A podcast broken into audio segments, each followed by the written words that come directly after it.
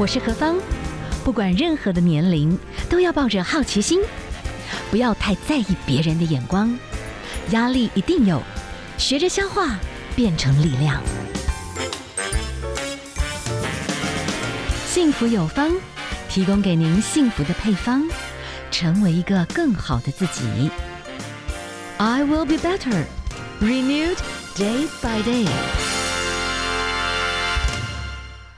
嗨，听众朋友，大家好，欢迎您收听 FM 一零二点五幸福广播电台《幸福有方》，我是幸福 DJ 何方。哇，今天我们要跟大家来谈的这个台湾的女力不得了，我觉得台湾女生很厉害也很有趣哎。现在就是时间不太够，好，以后有机会看看了，说不定全省有机会。一直觉得总有一天一定要把台湾玩透，趁现在疫情，反正就是要好好来研究台湾，是吧？哈，好，我们今天为大家介绍台湾女生好塞雷啊！我们先介绍一个协会，这个叫边边女力协会，一听到跟女生有关，哈，那今年很特殊哈，他们 focus 的一个族群就是食农科技，然后都是一些女性的农夫、农业工作者。虾米，而且好像女性同工作者如果投入这个领域哈，哎，他们真的就用出不一样的思想去去创作这个耕种这件事。好，我们今天呢来先介绍这个边边女力协会的，应该算理事长嘛，玛丽办公室的工作人员，哦，工作人员玛丽。大家好，我是玛丽，我是边边女力协会的工作人员。好，你先来介绍一下什么叫边边女力？嘿啊，好，因为大家听到这个名字可能会想说，为什么要放个边边在女力前面？对对对对。但其实我们的名字是从英文名字先设计而来的。我们的英文名字是 Feminist Leadership and Mobilization on the Edge。呃，整体的关怀的点其实是关于女性的领导力培训，然后还有关于呃，我们希望可以把不同的议题做个结合。那特别是我们其实是观察到，不管像在台湾，其实呃，女性的议题像。是刚刚主持人提到的食农这个产业也好，大家想到的农业应该都会觉得是农夫，对吧？但事实上呢，现在不管是政府或者说有非常多女性，她其实是投身在农业的。那这些女农的身份，事实上也是一个比较没有被看见的，有点边边的那种感觉。对，那事实上我们也还想要再结合像是促逼社区的这样子的概念，然后把呃大家的议题跟每天日常的生活连接在一起，所以我们就叫做边边女力协会。所以你们这个协会原本想做的就是对女性的关心。呃，我们其实是关心性别和科技这件事情的连结，那包含就是呃所谓在科技禁用权的这样子的想象里面，是希望不会因为任何人的呃性别的身份去影响到他接近的权利。对，所以其实像刚刚呃就是主持人有提到说我们关心石农科技嘛，嗯，那我们除了石农科技之外，我们还关怀的一个点是性别暴力，数位性别暴力，在数位的世界里面，像前呃去年的时候，韩国不是有那个 N 号房事件嘛？对对对，所以其实在呃那个引起社会非常多的讨论，然后其实像现在。不管是教育单位或者警政单位，然后像政府方面都非常非常在意这个主题。那这个也是我们很关心的一个议题。所以其实我们也有做一个焦点团体去讨论这样子的一个状况，也有做一个小小的书，就是出版的书，呃，让大家了解一下有哪一些形态的社会性别暴力。对，然后另外还有一个议题，我们也很关心的是科技和长照，因为其实像呃在台湾或者说在社会呃世界上面来说好了，照顾工作跟女性的连接是很强的。对，不管是照顾老的或照顾小的，是是，对对对，所以。其实，在照顾的这件事情上，既然女性要承担这么多照顾的责任，可是蛮有趣的是，我们现在提到的照顾科技，大家可能想象到的都会是在机构啊，在医院里面，我们会用用到的一些跟呃身体健康有关的监测的设备，然后。科技和女性的连结在这一块其实相对比较弱的，特别是如果像现在台湾其实是已经迈入高龄国家，我们也会进入超高龄国家，那可能也会有老老照顾的状况。那在这些照顾工作里面，女性如果要承担大部分的照顾工作，但是我们能够使用到的科技产品是相对少的，因为其实大家会觉得女性跟科技连接相对比较弱嘛。对，那这些东西可能也是呃会是让不同的女性很辛苦的一个点。对，所以其实我们的关心议题都有点像是从生活出发，从生命经验出发，但是会希望可以 cover 到。不一样的主题和议题。嗯哼哼，OK，好，我们今天好先来针对边边女力协会今天谈到的科这个食农科技，好，我们先来谈谈，哈哈哈，女农，女性的农民，对，很不幸哦，女性的农民，大家会觉得说，怎么可能？这很苦哎、欸，嗯，对啊，大家想象到农业这件事情，大家想象就是那个，比如说我们以前小时候在看课文，都是农夫啊，然后那个汗滴禾下土啊，粒粒皆辛苦。对，就觉得那个好像是一件蛮辛苦的工作，但跟女性其实是有一些连接性在的。我在想，如果女性要当农夫的话，旁边的人会问说：“嗯，啊，你有没有爸爸？啊，不，你有没有兄弟姐妹？啊，不然你有没有老公、男朋友？”好像觉得这件事情只有一个女生是办不到的。没错，没错，对啊，所以其实，在我们呃为了要去更丰富，就是包含现在女性跟农业的关联，嗯，然后我们也想要听听看不同的女农为什么她会做这样子的选择，所以我们就有做一个采访农业，嗯，感觉上我也觉得女性如果针对。务农这件事，我确实觉得它是小众，对对对，然后要成功的话很辛苦，会有这种感觉了。嗯，那你们自己怎么会去切入这个主题嘞？了解。那其实我们会呃切入食农这个主题，其实也是扣合着我们很关心性别跟科技连接这件事嘛。那我们有观察到非常多的女性，她在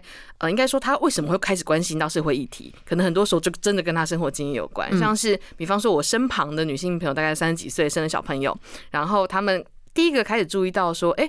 好像我开始要关心公众议题，事实上是在小朋友在选择食物的时候，嗯，对，小朋友在做副食品的时候，就觉得天哪，我不能买那种感觉农药残留啊或者什么的，他就开始注意到，呃，食物要怎么样让孩子吃的健康、吃得安全，嗯，对，所以其实身旁非常多的朋友类似的经验，开始注意到，呃，我们可以往食物的源头去做一个一个讨论，对，所以一开始我们在做这个呃，就是设想的这个主题的时候，我们其实原本是有点像是把女性和食农串联起来，想要用一个百工图的方式。去挖掘不同女性的生命故事。对对，那其实呃，刚刚主持人提到的那个女农和食物的产地啊，这个展览其实应该是我们是用个展览形式呈现。那这是去年度二零二零年的展览。嗯，事实上这个系列展览是二零一九年就开始了。对，然后我们那时候其实是用一个呃女食物学家。这样子的一个想象去呃挖掘，因为其实非常多的女性她其实有很多丰富的食物的知识，可是通常女性的食物知识并不会被让你觉得你好像是一个专业。对，所以呃像。市面上看到的大厨可能很多都是以男性为主，可是在家里面工作的，就是跟食物有关的家务分工都是女性在负责的，大部分是这样。对对对，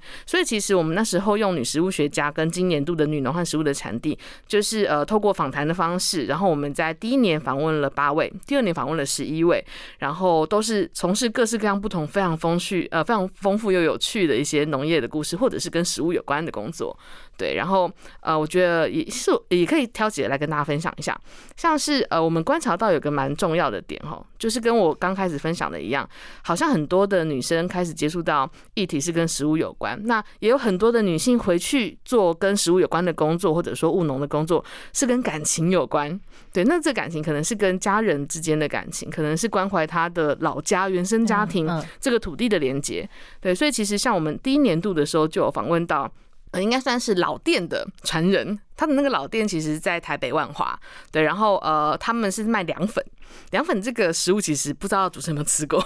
凉粉，嗯，有点像是那个日式和果子的葛粉的那一种，有点像米苔目那种吗？哎，对，但它是一块一块的，然后是沾黄豆粉，哎，对，甜甜的，对对对，就是就是，哎，这很台哎，没错没错，很台是。很台，对，那有点像是日治时期的时候，因为台湾人民吃不起日本的和果子，这种是凉粉，对对对对对，米苔目，有个叫做岛签，对对对对对。其其其中的一款的，对吧？对对对。然后它其实是呃，就是那个我们访访谈的对象叫做梁大，他的爸爸呢，他其实是在跟日式的师傅、日本老师傅去学。然后那时候是日治时期传来台湾，然后台湾人用自己的地瓜粉去做的一个，就是有点像是民间小吃。是是。对。然后他呃，其实为什么他会回去接？是因为他的爸爸长期在做那个凉粉，他是要手工做，所以其实手啊关节什么的都一直在退化，一直在受伤。然后他就开始觉得很不忍，但是其实也舍不得家族的这个手艺就失传了。嗯，对，所以他原本是做工程师的工作，他就决定，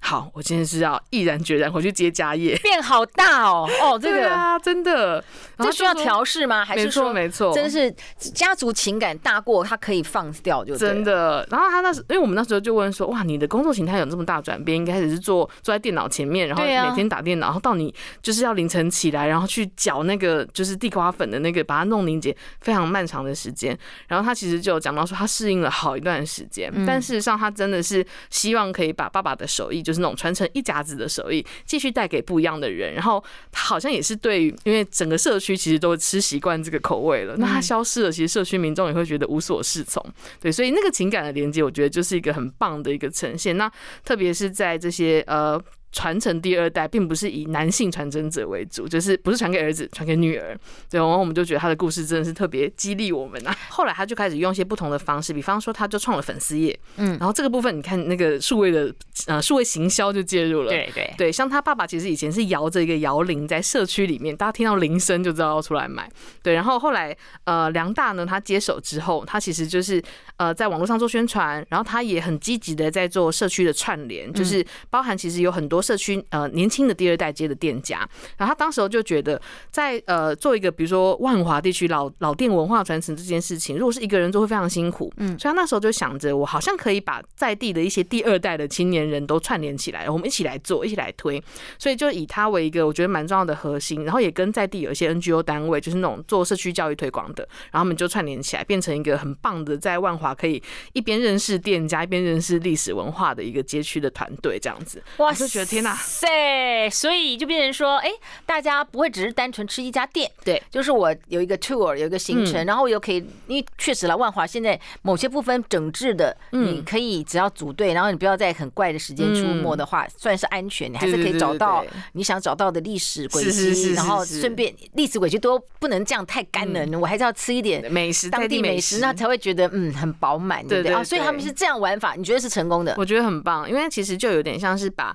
对于家族的这个情感的连接，其实包含到整个社区，整个呃他从小到大生长的一个区域，对，他就想办法去进行一些串联，然后呃也想办法进行一些宣传，嗯，对，所以其实那是我们在呃那时候访谈的时候，觉得一开始原本只是想说可以了解一下怎么做这个东西，食物的知识，是，结果没想到串联出这么多的故事。哦，好，那。女农，嗯，来谈一谈吧。然后听说也是用很不一样的女性想法，对对，或者就是不同世代的做法。没错，因为其实我们在呃二零二零年的时候呢，我们就是访问了十一位在台湾各地的女性的农人。嗯，那。呃，会用那个女农与食物的产地，有点像是借鉴那个就是怪兽与它的产地那个魔幻的哈利波特系列魔幻的特质，因为我们觉得在种植食物跟土地的关联性的确是蛮有魔力的，就是那种生产的力量，然后还有怎么样去友善土地这件事情，是是是，对，所以其实我们印象还蛮深刻的是，呃，其中有几位他其实本身他应该说蛮多位本身原本都不是念农业相关科系的年轻的女性，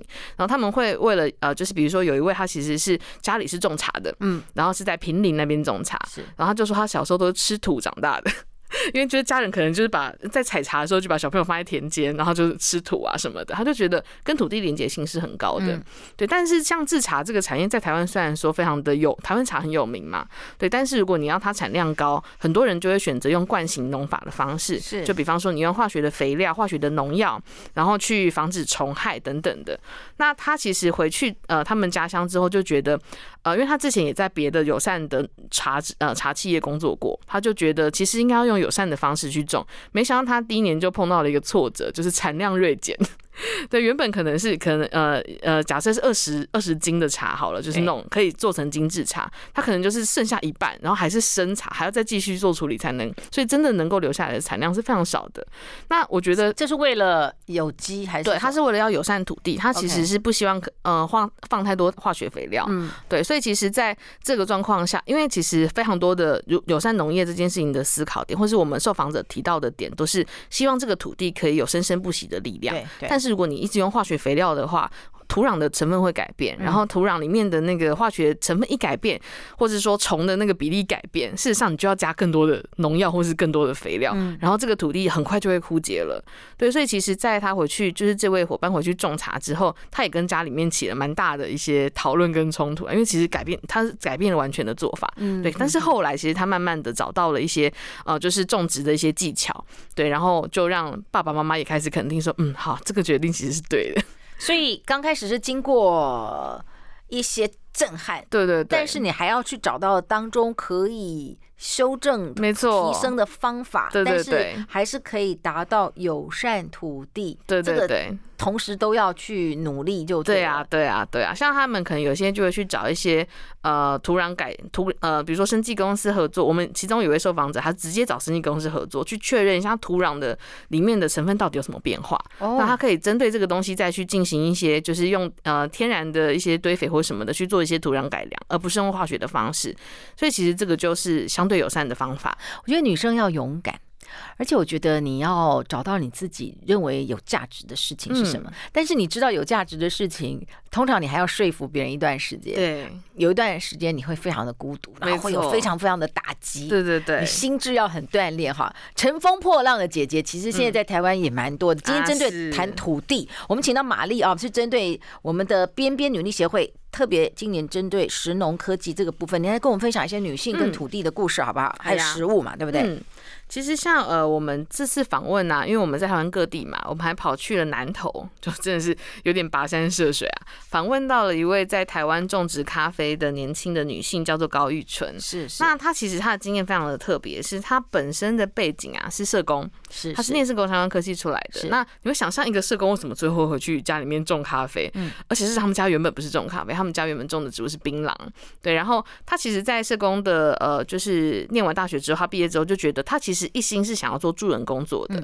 但是因为他比如说他有出国的经验，他观察到各各地做那个社工的社会工作的方式，其实可以有很多的变化。那如果他想要回他的家乡做，他那时候就观察到，好像可以以农业的方式来做一个讨论。嗯，所以其实他呃，就是结合他之前在产销班的经验，他就觉得，哎，好像可以在南投这个地方种种看咖啡，即便他自己好像没有很喜欢喝咖啡。南投跟咖啡有什么土地的关系？有什么？不就是说有什么地缘的关系？我们大家知道，呃，那哪里啊？就是咖啡很有名，古坑、啊、古坑、古坑，没错没错没错。其实南投现在也开始慢慢兴起种咖啡的这个产业，对，然后还有像可可啊、咖啡跟茶，在呃中部其实都有可可 咖啡。对，我们还有茶，哎，这个是都是很高经济价值的，没错没错。台湾可以做这样，那很棒啊！台湾的农业改良技术其实非常好。哎，那其实我们的槟榔其实就是一种为了产值，所以一定要种。那其实他是之前有人曾经在中粮那边想做过肉桂，我不知道现在能不能继续发展下去。那至少多元。取代掉一些。根很浅的，对对对，因为其实像槟榔的那个水土保持就一直是一个问题嘛，对，所以其实那时候玉纯他就想要回去做种植咖啡，他其实跟爸爸要了一块槟榔田，就是这地方让我来种好了，对。对对对，然后他也其实也结合了在地蛮多就是就业的机会，因为比方说你要挑豆子啊，你要去雇那个咖啡树，他其实就让在地的社区居民有一个二度就业或者是他们可以找到工作的一个机会，嗯，对，所以就意外的做起了他的那个咖啡 咖啡店、咖啡农的这个社区工作的小小的计划。社区工作，嗯，结合产业，嗯、结合农业，对，你觉得在社工部分他做了什么有趣的结合呢？啊，就像刚刚前面讲的，他有配媒合了很多工作机会，以及他其实是让呃，就是包含其实像非常多的那个呃在地的一些伙伴们，就是他们在地的居民们，他其实在呃，如果说你如果不是务农的话，或者是你其实工作机会相对是比较少的，对对，所以他其实就有点像是用那个就嗯，有像职业的重建的一个方式去创造这样的机会。那另外，其实像刚前面讲的去找那个呃，就是改良厂合作这件事情，也是他有尝试过的，因为事实上，如果你在种植咖啡的时候，你也可以选择，就是你去喷一些呃农药、化肥或者是杀虫剂，对。但是他自己就开发了一些蛮有趣的方式，就是比方说他自己找了一些物理性的补充，是，是，对，他会去调配一些化学的呃，不是那那个化学药剂，有点像是甲乙醇啊，就是我们甲醇或是乙醇，嘿，那些就是酒精类的东西调配出来的一个吸引虫的东西，就比较不用。把那个杀虫剂广泛的撒在田里，也不会撒到撒到植物上，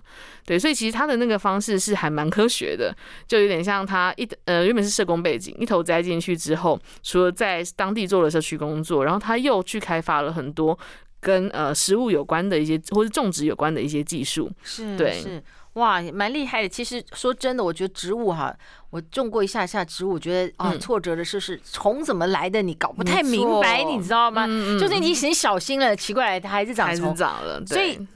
很多最好的办法，当然。就是就是你去买杀虫剂喷一喷，对对对对对对。但是他是用这种比较物理化的方式，对啊，就是把虫诱捕。哎，我觉得这些女性的农业工作者都很强哎，她们也是跟生技公司合作，真的真的对。所以其实呃，然后她在呃就是分享她的种种知识的时候，她也提到个我觉得蛮有趣的经验，是就是作为一个女生，但是年轻女生，如果你在工作农业工作的话，其实你的那个身份跟你的形象会很突出，因为我身旁都是一些叔叔伯伯的话，对，所以她每次去展。展场去展售的时候，他都会一直被问说：“哎，你是不是单身啊？你是不是就是有没有对象啊？帮你介绍啊？”对，他就觉得哦，这个的确是蛮特别，是不太会发生在那种男性身上。嗯，特别只是女性出现在这个女性相对比较少的职业场合，就会很容易被标记出来被问。嗯，有点烦吗？还是很开心？这算是他当下应该是觉得是一个蛮有趣的观察啦。哦，对对对，就是大家会关注这个女生的婚姻状况啊，等等的，特别在在。在一群男生里面，他是变得多么的耀眼啊！如果又长得很清秀的话，对对对，大家会觉得哎、欸，看看呃，能不能啊、呃，大家同时对这个女生呢，会有一种更多的了解啦。哈，是颠覆想象的女农啦。嗯、哇，我今天这样听到很多女生的故事。以前我们觉得哎，女性的力量，会觉得她那种职场比较白领居多。可是我现在觉得白领。What is 白领？什么是蓝领？我觉得现在透过网络，嗯，透过创新会改变。没错，没错。而且。你以往在土地里面，你真的觉得你是文明吗？嗯，其实现在也未必。对啊，然后你终究发觉说，你过劳，你耗损在一个充满正电的环境，那你重新站在土地上，但是你还是善用了这些行销的网络的手段，哎，其实也挺平衡，我觉得也挺快乐的。没错。哇，现在这女生好厉害哦，都有用很多不不不同的方式，表现出女生的力量。对，而且这可以不用分年龄，哎，没错。我们今天继续请到我们的玛丽啊，边边女力协会来跟我们谈一谈，在你手边还有没有一些？呃，女农女农的故事。好，那呃，像刚主持人有提到，就是呃，比如说职场工作转变啊，原本是做白领啊。对。我们之我们访问的这一位，有一位大姐，她其实本身就是原本是在呃拿，就是应该是在学校那种地方工作的。是是。对，然后其实她呢，呃，决定要转职到开始做农业，她不是一瞬间就跳过去的。是是。她是开始呃有一些半农半上班族 这样子的生活形式。周休二日去务农这样吗？对对对。然后她后来是因为身体的状况。刚才想说啊，不然全职来做农业好了。嗯，对。然后他其实呃，他的名字蛮有趣，他就叫我们称呼他为春不老。是是。对，然后呃，他的农场就叫春不老农场。对，然后他虽然看起来是整头白发，但是人非常有精神。嗯，对。所以我们在去跟他聊天的过程中，他就有聊到说，其实他也不是用有机农法，因为大家可能比较常听到的是有机，你在超市也比较常买到。那他相对采取的是自然农法。那这个东西有什么不一样呢？就是自然有机农法跟传统的那种惯性农法的比较，就是有机是不使用化学呃肥料跟化学农药的，他们采取的肥料可能就是用堆肥制作的，对，那有点像是我用物理的方式去制造了呃。呃，那些农农呃农事使要的肥料，我就把它拿去施肥。对对，但是自然农法它其实比较是，我也不会太刻意的去施肥。对，我就是顺应着节气，这个节气适合种什么，它会长，我就让它在这个时候生长。对，所以它其实并不会刻意的去使用很多的肥料等等的。那你的意思是说，同一个土地，我怎么感觉有些农家这块土地突然都在种这个菜，那个土地在种那个菜，是这个逻辑是不对的。呃，同一个土地，我可以。针对春夏秋冬不合的不同时节，我可以种不同的，它比较好长得起来。没错，我就减少，我就会减少一些不当的农药。因为其实像像刚刚主持人说的那种，就是一块土地，而且是一大片土地，同时种了什么东西，这件事情也会有一个问题是，除了它不一定是在当季的产品，它也有可能会因为，比如说这边全部都是种高丽菜，很喜欢吃十字花科的那些粉蝶什么，就会来吃它嘛。那它为了要杀这些粉，它就会撒那个杀虫剂。但如果你哎呀，这边这边这个地区，如果你切成很多小块，然后有一种做法是把那种虫子本身是天敌的那一种植物都种在这个节气，可能会有一些植物，你就种在一起，虫子本身会自己去控制自己的数量，你就不用喷太多的农药。嗯，所以其实像自然农法就会有很多关于土地的知识，你要去学习，然后你要去掌握一些，比如说用科技的方式，你要去了解各式各样不同的成分，什么样的东西是可以什么样使用的。对，所以其实我们有呃，大概我们有一两位其实都是采取这样自然农法的形式来做，然后他们其实也花了非常多的时间去学习跟农事有关的主题。然后像这位村部老，他除了学习之外，他还有加入一个叫做台南林菜这样子的一个社区型的一个支持农业的团体团，应该说团队。那在台南，他们其实是找了很多不同的区域的这种小型的农业一起组合起来，变成一个社区型的农业，然后。呃，让大家比如说用契约的方式，就是像有一些地方是我们可能固定跟他订菜，嗯，然后你就固定生产出来，就固定给我。那这样我也不用担心我的菜生产出来之后会不会像是前阵子那个 凤梨 大落价，对对对，所以其实就比较不会有这样的问题。嗯，对，那也可以让你吃到很在地、很当季的一个食材，那也可以其实是蛮符合现在永续经营的一个很重要的一个观念。嗯嗯，所以到目前为止，呃，有很多的朋友们，他们可能。本来也没有想到人生会会和农业有这么深的关系，对。然后有一些，嗯，慢慢就会真的发展出来，就对。对对对对。好，我们针对好女性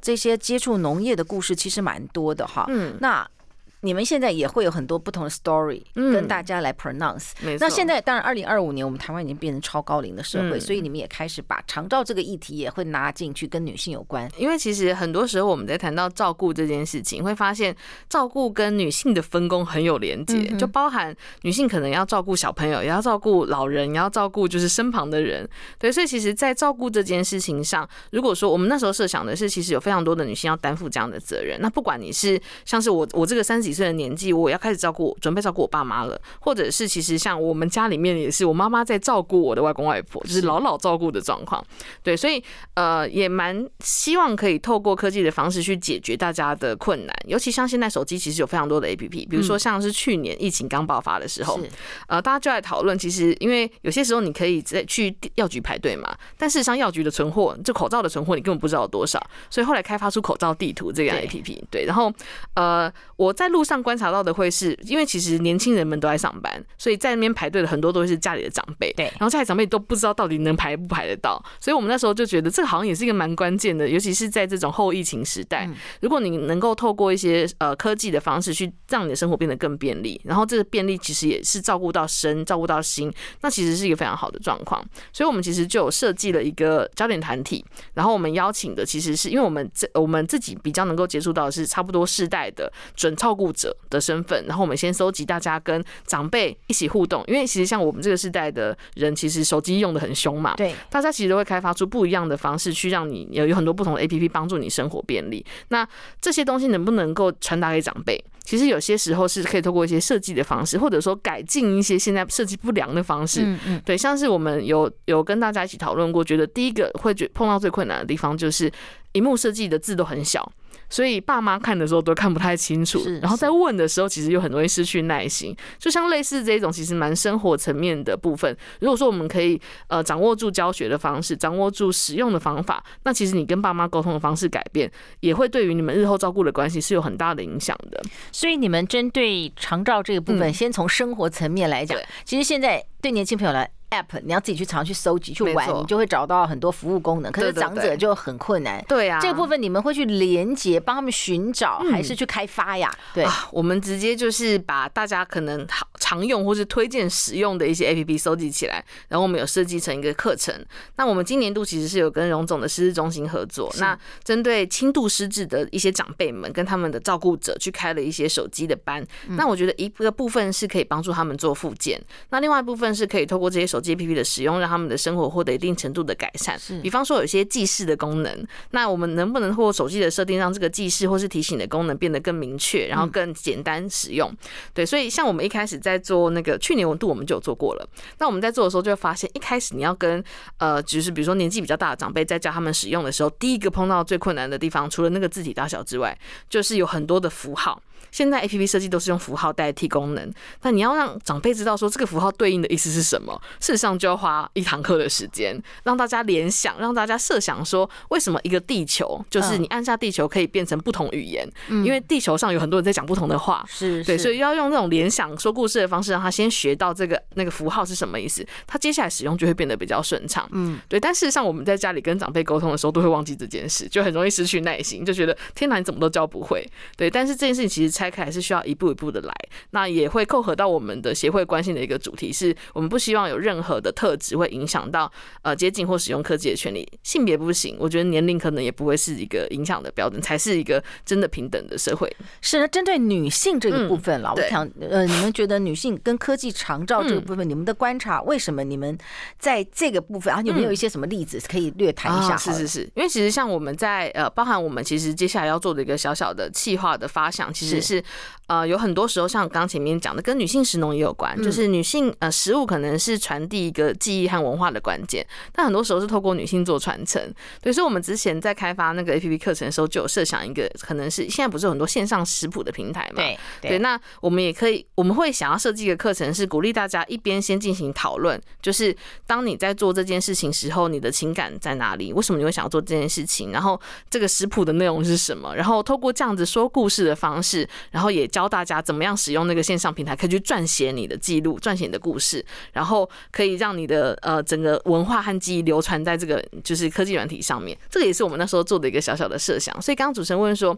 呃，照顾跟呃性别，然后还有照顾跟科技之间性的关联性。我想，假使就是像我们说的，我们是把它搭起一座桥梁，然后让很多事情都可以彼此有交集，这就是我们设计活动最开始的初衷。是是，所以呃，我们在你们的网网站或粉丝页其实会有看到这些相关的女性的故事，或者是说，哎，这些女性她们发挥的一些创意的连接，对对，大家可以去看到很多台湾很用功的女生，很努力。现在这个展览有在台呃国家妇女馆展出，也会进呃在各地的妇女中心巡回，所以大家可以关心我们的脸书。好，所以我们就可以跟大家分享这样子的一个讯息，大家就可以去多了解，说不定你也找到你自己的勇气，在这个土地，哎，又有一些不同的可能性的连接嘛。好，非常谢谢我们的玛丽跟我们的分享，也祝福所有的朋友。我觉得认真的女人真的是最美丽，我们大家一起加油。非常谢谢玛丽给我们的这样的讯息，谢谢你，谢谢，谢谢。